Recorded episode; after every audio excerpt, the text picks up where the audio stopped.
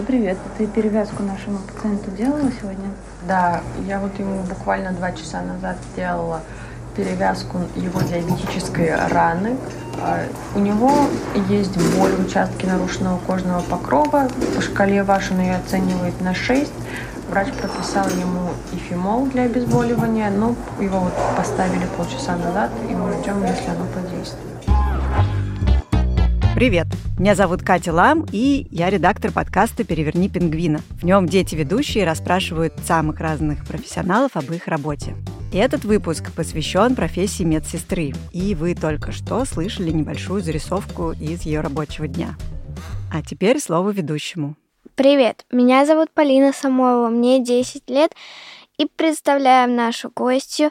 Это медсестра Софья Рожанская, которая сейчас сама учит медсестер. Привет, очень приятно. Спасибо за приглашение. И мой первый вопрос. Как вы стали медсестрой? Сейчас расскажу. Я вообще занималась всегда журналистикой, жила в Москве, закончила университет и работала как редактор, как корреспондент в разных изданиях. Потом я уехала жить в Израиль, и там я задумалась, чем бы мне таким интересным еще заняться.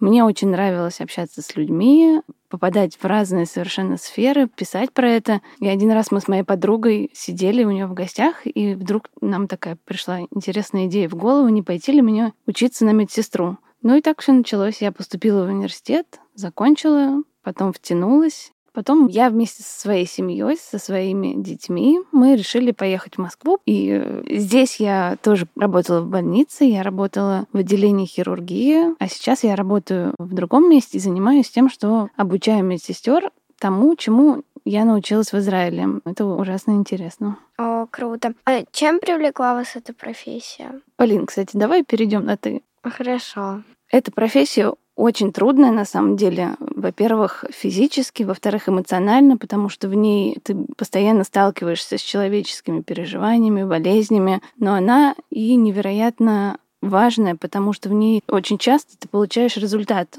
быстро своими действиями или своими словами, или своей помощью, и на самом деле чувство удовлетворения от нее очень-очень сильное. Например, что такое две минуты своей жизни, они у тебя проходят, и ты даже не замечаешь, что в этот момент было, ты даже не помнишь. А в работе иногда бывает, что эти две минуты в итоге меняют для пациента, с которым ты работаешь, очень многое. Если ты остановился, уделил ему эти две минуты, поговорил с ним, он может быть до этого очень-очень сильно о чем-то переживал, нервничал, волновался, у него были вопросы, на которые он никак не мог получить ответа. И за эти две минуты ты вдруг можешь полностью поменять, так сказать, состояние человека. А что тогда именно делает медсестра? У медсестры есть несколько сфер работы. Во-первых, она, конечно же, помощник врача, она его руки, она выполняет множество самых разных манипуляций, начиная от уколов, заканчивая там разными перевязками. То есть все, что назначает врач, она выполняет. Но есть еще сфера, которая связана э, с общением, с коммуникациями, с тем, чтобы пациента проинструктировать, например, о чем-то, что ему предстоит, о том, какой план лечения будет, как-то помочь разобраться в медицинских вопросах, в которых он может вообще ничего не понимать, в анализах. Если, например, пациента недавно была операция, медсестра помогает на этапе восстановления после операции встать, ходить. Понятно. А в чем отличие работы врача от медсестры? Ну, врач вообще отвечает за построение плана лечения пациента. То есть он сначала диагностирует заболевание, то есть он смотрит, что вообще случилось с человеком, почему у него где-то там болит, и думает, как его вылечить. Но если вот человек лежит в больнице, то врач на самом деле очень мало времени проводит с ним. Все остальное время с пациентом проводит медсестра. Она его знает очень-очень хорошо, лучше, чем любой врач. И вот медсестра, кроме того, что она ухаживает за пациентом, выполняет назначения, дает лекарства, делает уколы, перевязки, она еще смотрит в целом на этого человека, на пациента и может очень много информации дать врачу. А вообще медсестры мечтают стать врачом? Есть такие медсестры, да, которые хотят стать врачами. И есть медсестры и медбратья, которые параллельно учатся на врачей. Но очень многие и в основном все хотели бы работать медсестрами и медбратьями. потому что это совершенно самостоятельная специальность, и медсестры обычно очень любят свою профессию. Понятно. А вот э, медбратов вы много знаете? В России их сильно меньше, чем медсестер, но я тоже их регулярно вижу, они работают. А в Израиле очень много. Ну, тоже меньше, чем девочек, но все равно много. А какие вообще виды медсестер бывают? Да, действительно, медсестер огромное-огромное множество разных совершенно. Например, есть медсестры, вот как я рассказывала, которые ухаживают за пациентами, когда они лежат в больнице после операции или перед операцией, например. Есть медсестры-анестезистки. Знаешь, что это такое? Ну, не очень. Это такие медсестры, которые помогают врачу-анестезиологу во время операции. Врач-анестезиолог это тот, кто заведует наркозом, то есть когда человеку делают операцию, как правило, ему дают такое лекарство, от которого он засыпает. Не всегда, иногда бывает, дают такое лекарство, от которого он только не чувствует боли, но он, например, не спит. И медсестра-анестезистка — это помощница такого доктора. Она все подготавливает, она устанавливает необходимое оборудование, потому что если человек спит и у него долгая операция, иногда может потребоваться помощь в дыхании, Бывают медсестры реанимационные, например, которым тоже нужны разные знания, которых может не быть у других медсестер. Они работают в реанимации с пациентами, которых состояние может быть очень тяжелым, они могут быть подключены к разным аппаратам, и за ними нужно очень-очень пристальное внимание. Есть медсестры педиатрические. Это сестры, которые работают только с детьми. Для этого тоже нужно учиться, потому что, например, чтобы взять кровь у ребенка из вены, это очень трудно. Это не то же самое, что у взрослого, потому что у взрослого вены очень могут быть хорошие, удобные, а у ребеночка они тоненькие, маленькие, и нужно научиться. Это целый навык научиться брать у ребенка кровь. Да, представляю. Это, наверное, очень сложно. А вот э, страшно делать уколы вообще? Ну, когда ты очень много это делаешь, когда ты этому уже научился, если вообще ты с самого начала не испугался идти в эту сферу, то это, конечно, не страшно. Мне гораздо страшнее не манипуляции, вот эти уколы, перевязки, еще что-то, операции, там кровь. Это мне совсем не страшно. Мне гораздо страшнее, когда вот ты встречаешься, может быть, с человеком, у которого серьезная болезнь, и, может быть, даже он никогда не вылечится, и ты не знаешь, как ему помочь. Вот это мне гораздо сложнее дается.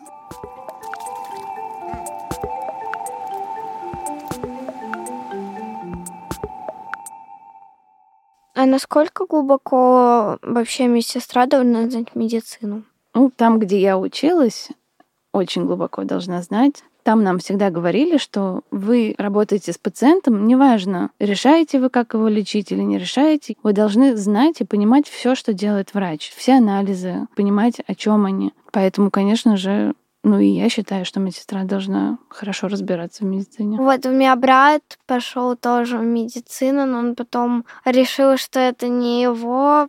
Ну, я очень хочу туда попасть. Вот. А ты хочешь быть доктором или медсестрой? Ну, вообще хирургом хотела. Ничего себе.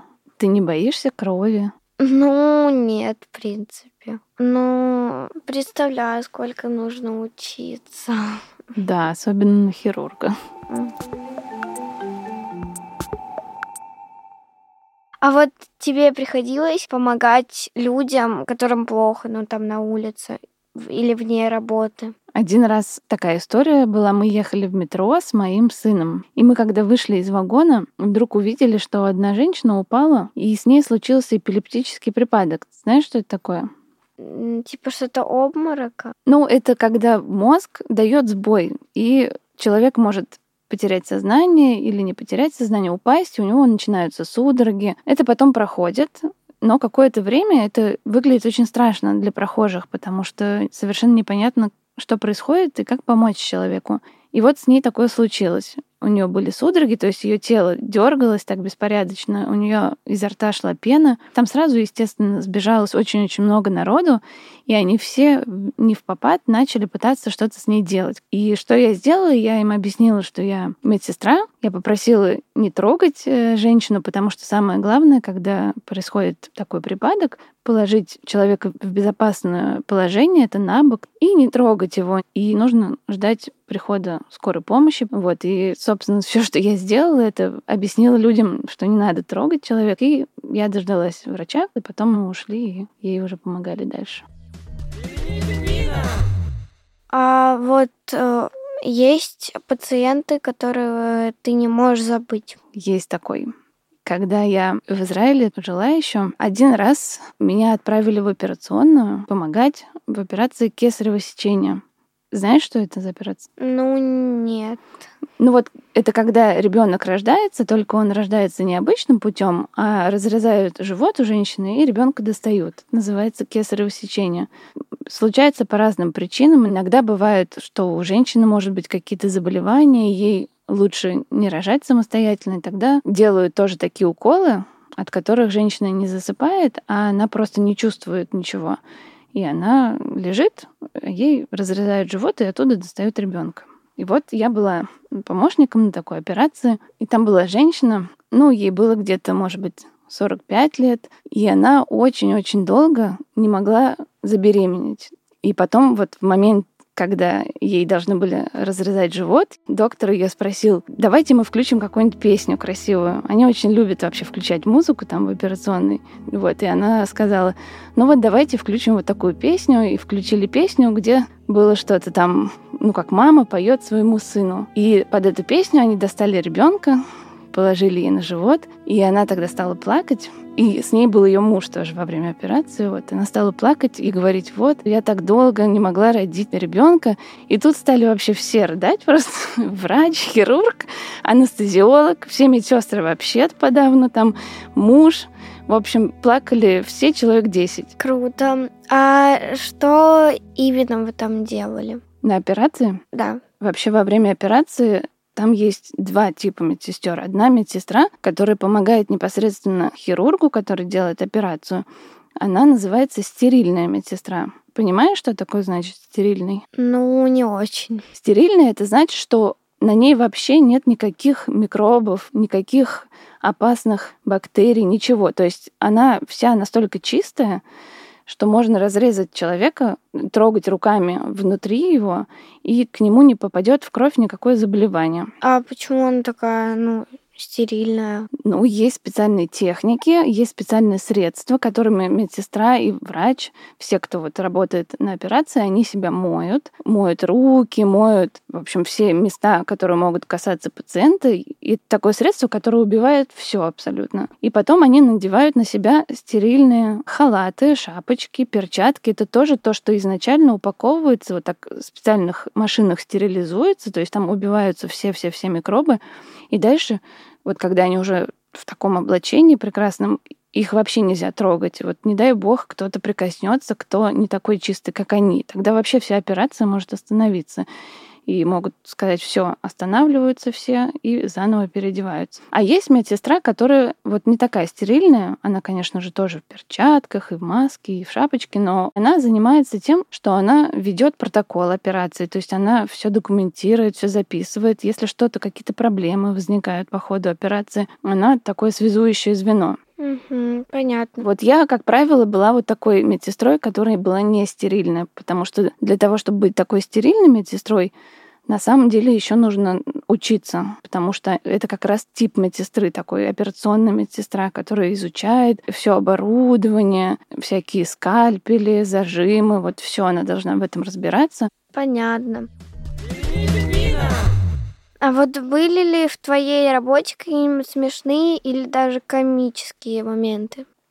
Ну, был такой случай, когда это тоже было в Израиле. Там в больницу, в принципе, привозят всех людей, и даже иногда бывает, привозят кого-то из тюрьмы. И вот один раз там привезли одного преступника на лечение. Он очень болел, у него в горле была трубка, то есть вставляют трубку, когда человек не может сам уже дышать. И вот э, два полицейских привезли этого преступника на лечение. Этих полицейских поставили, чтобы его охранять. Они должны были круглые сутки сидеть рядом с ним в его палате и смотреть за ним. И там такие полицейские были, они такие очень красивые, накачанные, все такие, как просто голливудские актеры, обтягивающие черная футболка, штаны, у них пистолеты свисали, у них на голове темные очки, они прям явно очень собой любовались. И тут, когда мы пациента приняли, выяснилось, что у него есть такая инфекция, от которой нужно тем, кто работает с этим пациентом, защищаться, надевать на себя специальный халат, шапочку, перчатки иногда, маску. И поскольку эти полицейские с ним круглые сутки находились, доктор сказала тоже им все это надеть. И они, когда это услышали, они так расстроились, потому что это означало, что они будут в этих смешных халатах, в шапочках, как в бане или в бассейне. И где же тогда их супергеройский вид? И они начали скандалить по этому поводу и говорить, ну как же так, давайте как-нибудь это обсудим. Они позвонили в тюрьму своему врачу и сказали, пожалуйста, поговори с врачом в этой больнице. Может быть, ты уговоришь его, чтобы нам не нужно было эти халаты надевать. Доктор сказал, нет, по-любому нужно, это безопасность для всех и для вас в том числе. Вот, и потом они надели эти шапочки и сидели очень грустно и говорили, что мы и так из-за этого преступника, он и так нас всех достал, ему вообще еще 15 лет в тюрьме нужно сидеть, мы и так постоянно с ним мучаемся, еще из-за него мы тут должны эти шапочки и халаты надевать. Это было ужасно смешно. Прикольно.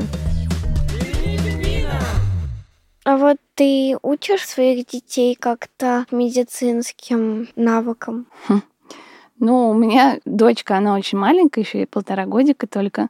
А вот сын, которому 9 лет, он ненавидит, когда ему обрабатывают какую-нибудь рану. Вот он поцарапался, порезался, и я пытаюсь ему помазать чем-то. Он ужасно орет и просит лишь бы этого не делать. Поэтому он даже не будет слушать, если я ему буду рассказывать, как лечить рану. Максимум, что он слушает, это вот у него очень часто бывает, что у него идет кровь из носа. И он уже выучил, что нужно делать, там, что, например, не нужно ложиться на спину, запрокидывать голову, потому что можно подавиться. Нужно, наоборот, пойти в ванну, опустить голову вниз, чтобы кровь стекала, и вставить потом ватку в нос, например. Вот это я ему научила, потому что это то, что ему в жизни пригодится сейчас. А про все остальное он не хочет слушать. А вот э, скажешь э, нашим слушателям, как надо обрабатывать раны или ушибы?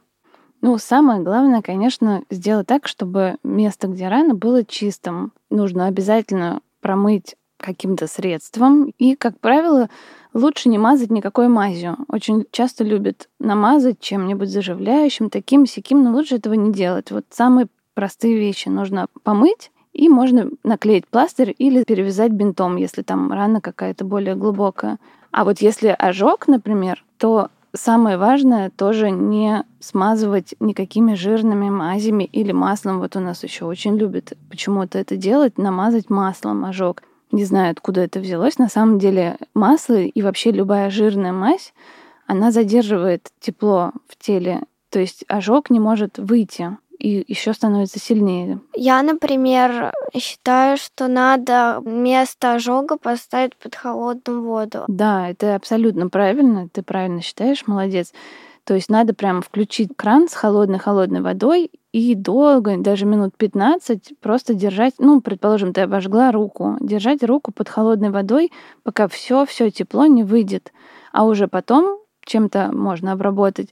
Но если у тебя такой ожог который прям сильный, так что у тебя повредилась кожа, и тебе будет очень больно, если струю воды направить, то можно набрать в какую-то кастрюлю холодную воду и просто руку туда положить, чтобы струя под давлением, например, не повреждала кожу, если тебе очень больно. А можно лед? Да, конечно, лед можно приложить, но если у тебя нет льда, ты можешь из морозилки достать, например, пачку пельменей. Только очень важно завернуть в какую-нибудь салфетку или полотенце, потому что если не завернуть, то можно обжечь еще второй раз только от холода. Понятно. А что делать, если человек подавился? Самое главное не стучать по спине. Ты, наверное, удивишься, Потому что обычно, если человек закашлялся, подавился, все начинают тут же постучать тебя по спинке, постучать. Этого делать не нужно, потому что от этого человек может еще сильнее подавиться. То есть предмет, которым подавился, какая-то крошка или кусок или косточка, может застрять еще дальше и уже не выйти. человек может просто начать задыхаться. А что тогда надо делать? Если ты видишь, что человек кашляет, это значит, что он дышит, и все хорошо. Нужно просто смотреть, чтобы он продолжал кашлять. И он просто откашляется. Если вдруг ты видишь, что он кашлял, кашлял, кашлял, но все, перехватило дыхание, и он начинает задыхаться, то есть такой прием, я тебя могу потом научить после записи. Нужно на самом деле давить на живот. Ты его обхватываешь сзади вот так руками и делаешь несколько нажатий вот в районе под желудком. Таким образом это поднимает диафрагму. Диафрагма это под легкими, то, что от воздуха расширяется и сужается и может этим давлением кусок, например, продавить, и он снова начнет кашлять. Вот, а стучать по спине не надо. Просто смотреть, как человек кашляет. Представляешь, наверное, прохожие будут говорить, вот она стояла, смотрела и никак ему не помогла. А ты должна смотреть и говорить ему, кашли, кашли, кашли сильнее. То есть поощрять его кашлять. Это главное правило. Буду знать. А в конце подкаста мы спрашиваем профессиональные слова наших гостей. Какие слова чаще используют медсестры? Ну, конечно, самое частое слово, наверное, это слово прокапаться. Или мой пациент сейчас капается. Как ты думаешь, что это значит? Ну, это значит, что у него стоит капельница, и там что-то ему вводят, что ему не хватает. Да, например, или какое-то лекарство ему капают в вену сразу. Действительно так. Есть еще такое понятие, которое тоже очень часто в стационарах, там, где лежат пациенты, используется, подать пациента. Что такое подать?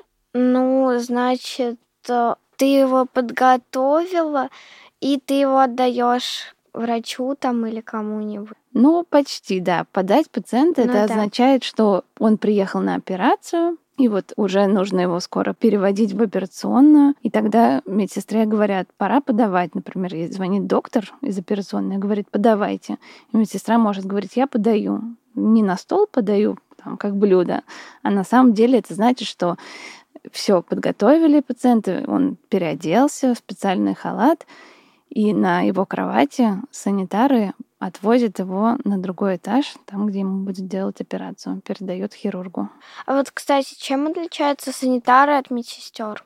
Санитары не занимаются лечением пациентов, то есть они не делают никаких уколов, они перевязки, они не могут давать лекарства, но они тоже заботятся о пациенте, они могут помогать ему встать, помогать ему поесть. Или они, например, перевозят действительно пациентов из одного выделения в другое. Понятно. А часто вы говорите, ну, какие-то обычные слова? Например? Ну, там, вот, которые говорят обычные люди, например, там, укол или бин. Ой, да это целый день напролет. Медсестры только это обсуждают. Какие-нибудь повязки, перевязки, средства для обработки раны, какой-нибудь дренаж. Дренаж. Это вот если человеку сделали операцию, как правило, не просто маленькую такую операцию, а операцию, в которой много сосудов повредили, у него там была кровь, то тогда в эту рану операционную ему еще пришивают дренаж. Дренаж это такая вот